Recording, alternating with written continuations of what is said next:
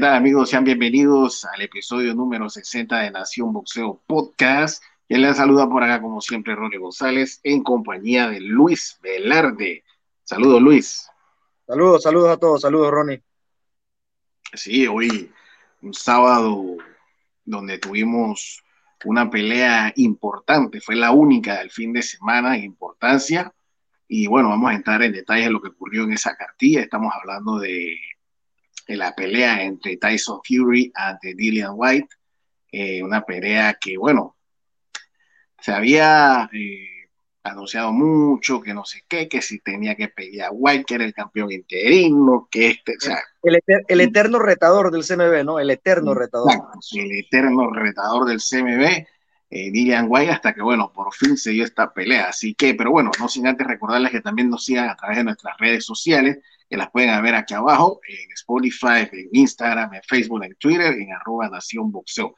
Bueno, Luis y amigos que nos siguen, eh, por fin se dio esta pelea, una cartilla, un escenario eh, Brutal. magistral, por decirlo así, Wembley, siempre eh, es como un ambiente de otro mundo realmente. Es Todo místico, lo que pasa es, místico todo lo que ocurre en ese estadio es como mágico. O sea, el ambiente, el público inglés realmente es formidable. O sea, cada pelea que se hace ahí, cada evento, eh, la pasión del público inglés es algo fenomenal. Eh, la verdad que el escenario de hoy fue belleza total.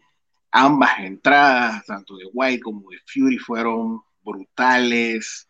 El público metido, como siempre, el clásico Sweet Caroline, eh, o sea, todo, todo lo que involucró esta cartilla ante más de 90 mil personas, récord eh, roto en Inglaterra, eh, fenomenal lo que pudimos ver hoy allá en Wembley, en esta pelea que la verdad fue buena, a pesar de que solo duró seis asaltos, fue buena no fue el peleón, pero fue buena. Eh, pienso que Fury dominó y el cierre fue el, el, bueno, ¿no? Cómo agarra a, White con ese upper y prácticamente lo, lo deja fuera de sí, ¿no? Eh, cae a la lona, se levanta y queda como quien dice por ahí, como uno siempre dice, queda bailando la tirinana eh, y para la pelea del árbitro. pienso de que Fury fue superior. Era un resultado previsible. Por ahí unos daban seis asaltos, otros le daban un poquitito más. Yo, yo le daba por ahí ocho asaltos a White, pero bueno, duró menos. Eh, pero como te digo, o sea, la pelea fue buena, no fue aburrida y pienso que el desenlace fue aún mejor. Sí, em, yo creo que parte de lo que hablas del espectáculo, eh, digo, siempre Wembley por sí ya es suficiente como para hacer espectáculo, pero yo sí pienso que Tyson Fury él le da como un extra. El, tipo es un showman y pienso que él contribuye mucho. Eh, creo que es todavía más especial con un tipo como, como Tyson Fury. Digo, no le quiero quitar mérito a un Anthony Joshua que también es espectacular y todo, pero creo que no tiene el mismo carisma, ¿no? La misma, eh, la misma manera de llevar a la gente que tiene Tyson Fury. Esa facilidad que tiene es eh, increíble. Increíble. Es que, es que mira, lo que pasa es que Joshua iba encaminado, Joshua iba, iba en esa línea pero luego de que él pierde, como y, que luego de que pierde, y luego de que pierde, algo, algo en él ha, cambiado. Yo siento que no es el mismo, o sea, mentalmente creo que no es el mismo eh, boxeador que era, que era antes, y la verdad que Fury aprovechó esto, ¿no? La verdad, yo cuando vi las entradas, cuando vi el, el, el marco, dije, wow, o sea, esto parece la final de, de, un mundial, ¿no? Como si Inglaterra estuviera jugando la final del mundial, o sea, es increíble. Exacto. Ya, ya hablando un poco más de la pelea, eh, como tú dices, no fue una pelea aburrida, no fue un peleón, fue una pelea yo creo que average, eh, de regular buena, de regular a buena. Eh, creo que pasó lo que todos esperábamos que iba a pasar, yo no escuché a nadie decir que pudiera ganar em, White, excepto a los superfanáticos de Deontay Wilder que todavía piensan que Fury este, le hizo trampa. Pero digo, fuera de eso, la verdad, no, no, no vi a nadie escoger a, White. Eh, yo pensé que sí iba a llegar a la decisión, eh, por algún motivo sí pensé que Dillian White le iba a aguantar los dos asaltos a Tyson Fury. Eh, sí, Tyson Fury ganando prácticamente casi todos los asaltos, pero sí pensaba que le iba a aguantar. Noté un Dillian White como un poco ya fatigado para el quinto, sexto asalto. no sé si es que Eh, la verdad no sé por qué, yo, a mí siempre me gusta darle el mérito al, boxeador, a Tyson Fury, yo mismo, o sea, eh, fue gracias a que tenía Tyson Fury enfrente, que se mueve tanto, que te hace fallar, que te hace eh, corretearlo en el ring, y yo ya lo vi cansado en el quinto sexto asalto a, a White, y Fury prácticamente ya cierra algo que se venía a venir, ¿no? al final como que le dio un pequeñito empujón después del uppercut, pero digo, yo creo que ya iba noqueado, ya iba noqueado, ahora, lo interesante es ver qué viene para Fury, ¿no? Eh, ahí por ahí subió el campeón de la UFC, el, el Enganú, Enganú creo que se llama. A mí la verdad no me, en lo personal no me gustan esos, esos shows. Eh, acá quien, te digo, es libre de hacer lo que quiera. Y Fury también uno entiende, no hay mucho billete en esos, en esas exhibiciones o como lo quieras llamar. A mí lo personal me gustaría verlo eh, pelear contra el ganador de Usyk y, Joshua. O sea, eso es lo que yo quiero ver. Es que, o sea, él anuncia su retiro hoy sí, Y desde hace rato, desde hace rato ya lo venía diciendo. Sí, pero es como yo te decía fuera del micrófono, yo pienso de que, no la pelea, él no creo que se retire. Yo pienso que él va a ir con el ganador de Joshua Yusi. Ah, para mí, se si él se retira es después de que él gane todos los títulos. Y el sueño, digo, yo creo que, o sea, no el sueño, pues, o sea, de verdad que es muy feo quitar a Usyk así, porque en realidad Usyk le ganó a Joshua. Y yo no estoy seguro si Joshua le pueda ganar a Usyk la revancha, no lo creo, o sea, no estoy convencido de eso.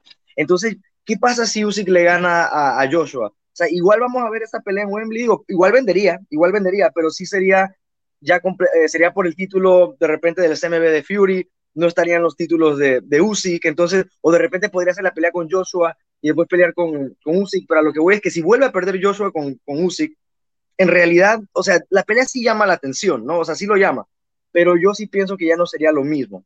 Eh, yo no creo que el tipo se vaya a retirar. Yo espero que no se vaya a retirar todavía. A mí me gustaría verlo pelear por lo menos uno o dos veces más. Yo creo que ya después de eso ya, ya está más que listo. Dinero tiene.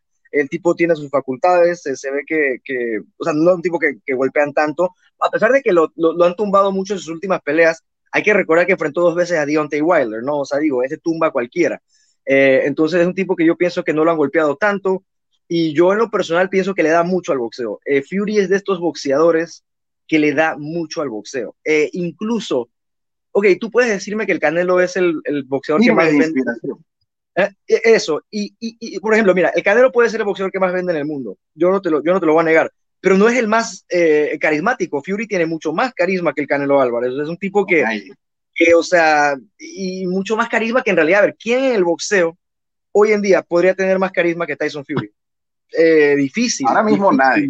Sí entonces yo, eh, mira, yo, a, mí también me gusta ver siempre el boxeo por esa parte, ¿no? No solo la parte boxística, sino lo que el tipo también le trae eh, fuera de eso, ¿no? Fuera del ring, yo creo que es un tipo que le hace bien al boxeo, un tipo con un cuento de superación importante, interesante, que después de prácticamente llegar a la cima, eh, cae en las drogas, cae en la depresión y, digo, se levanta y hace lo que, lo que está logrando. Yo creo que es un tipo, la verdad, de admirar Tyson Fury.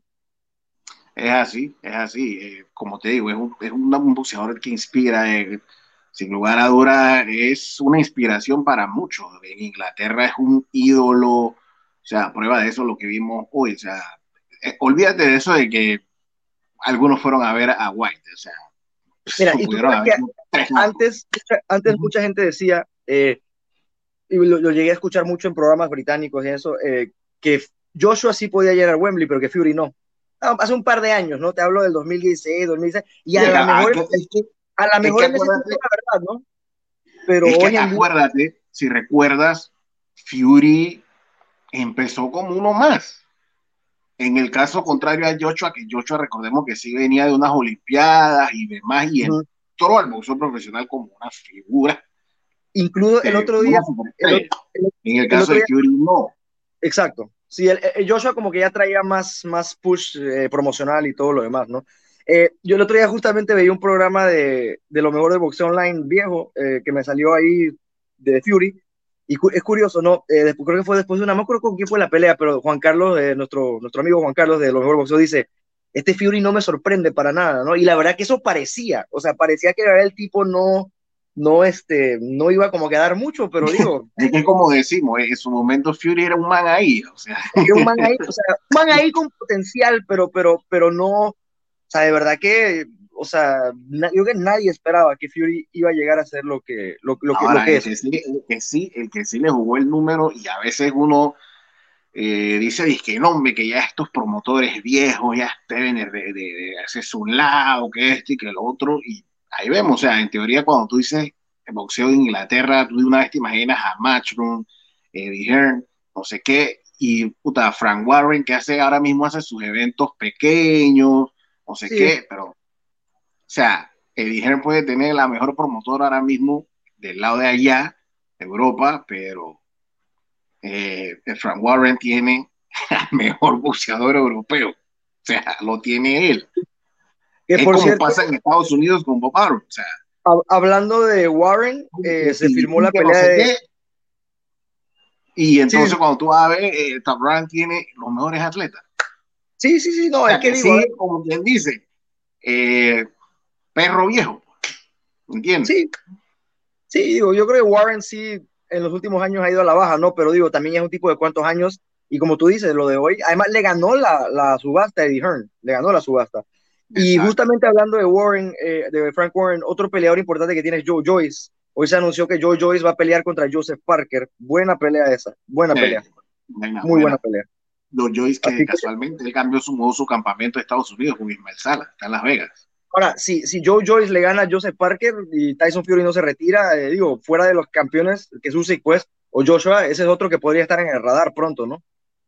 sí, pero, o sea, digo, de que se hiciera la pelea, obviamente, donde la pongan van a llenar, pero yo pienso que, ahora que, Joyce no, no está en la, en la, altura. Si, le, si, le, gana Parker ya por el récord y ya por la posicionamiento, el posicionamiento en los rankings, pues estaría ahí, ¿no? Digo. Claro, claro, que se meten en el si tú piensas, si tú piensas, tú piensas Joshua, ¿quién sigue? O sea, ¿quién? Eh, con Andy Ruiz, con Ortiz, que eso no es pelea para mí.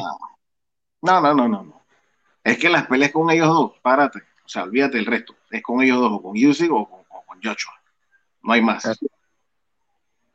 Así, es. que la verdad que, bueno, bien por, por Tyson Fury. Eh, esperemos que no se retire. Eh, dinero tiene de sobra para vivir él, sus hijos, sus nietos, sus bisnietos. O sea, bueno, el tipo está bien, está lúcido, está joven. Está bien, si no. Pero yo pienso que todavía debe regalarnos una pelea con el ganador de, Joshua y de, de Con el que gana esa pelea es la pelea que le debe seguir a, Tyson Fury. Y después de ahí, si se quiere retirar, cool, que se retire. Así es. Así que, bueno, eh, llegamos al final de este episodio por hoy. Eh, la próxima semana vamos a tener un buen programa. Vamos a estar analizando lo que va a ocurrir el día sábado, el próximo sábado. Eh, la verdad que dos super peleas. Estamos hablando de Shakur Stevenson ante Oscar Valdés y por supuesto la esperada pelea femenina entre Katie Taylor y Amanda Serrano. La próxima semana vamos a estar analizando estas peleas también en Panamá y boxeo el próximo viernes.